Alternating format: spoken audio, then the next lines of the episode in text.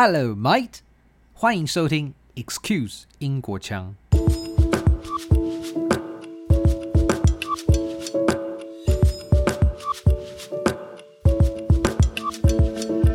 一九四一年十二月七日，那是个周日的早上，不到八点，美军的水手一边刷着牙，抬头却看到几百架日军战斗机就在头上。那天。总共击沉与损坏近二十艘美军船舰，包含了八艘的战舰与超过三百架战机被摧毁，更有超过两千四百位美国人丧失了性命。那是个人类历史上著名的一天，把美国正式带进了第二次世界大战。日本偷袭珍珠港事件，当时的美国总统罗斯福随即发表了这样的谈话。December 7th 1941, a date which will live in infamy. The United States of America was suddenly and deliberately attacked by naval and air forces of the Empire of Japan. The Empire of Japan. The United States was at peace with that nation and at the solicitation of Japan, was still in conversation with its government and its emperor, looking toward the maintenance of peace in the Pacific. Looking toward the maintenance of peace in the Pacific. Indeed, one hour after. One hour after. Japanese air squadrons had commenced bombing in the American island of Oahu, the Japanese ambassador to the United States and his colleague. 刚我重复了几个地方，有没有发现特别之处呢？The Empire of Japan looking toward peace in the Pacific. One hour after. 这些都有英国腔的影子，但这不是美国总统的演讲吗？ 怎么听起来有时美国腔，有时英国腔？你没有听错，原来在一九一零年代末期到一九五零年代的中期，美国在这个时段比较上流社会中会出现的腔调，就叫做 Mid Atlantic Accent，或称为 Transatlantic Accent。顾名思义，就是在大西洋中间的腔调，就是那种听起来半英半美的说话方式。比较明显的英国腔。的地方就是在它的字尾，哦，它的 R 它不卷舌，就如同刚刚罗斯福总统说的，美国会说 Empire，但是它却念成 Empire。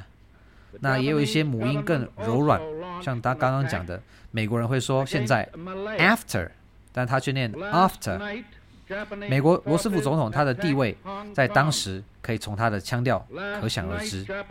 那我们也应该可以很容易的发现。跟比较，就是今天美国总统他们的腔调与当时罗斯福在一九四一年的时候他的那个显著的不同。除此之外呢，像当时在濒临大西洋的美国东北角有一个地方叫做新英格兰地区，那它的上层阶级，它的住宿学校也会教学生这个特别的口音，也因此听起来。就是比较特别嘛，所以也会让人家联想到像英国今天的 RP Received Pronunciation，其实当时也就是上流社会，呃，美国他们会觉得说跟英国的这个腔调有相关性，所以他们觉得特别的稀奇，特别的有趣。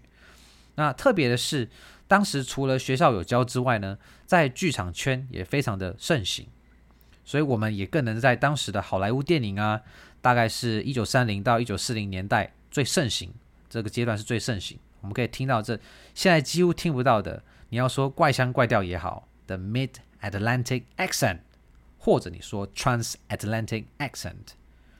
那我们接下来来听一段这部当时一九四零年知名的好莱坞电影《The Philadelphia Story》里头美国童星 Virginia Wilder 在电影中的台词。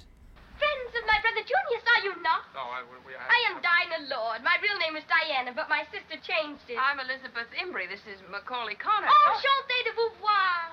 Oh, chantez de faire votre connaissance.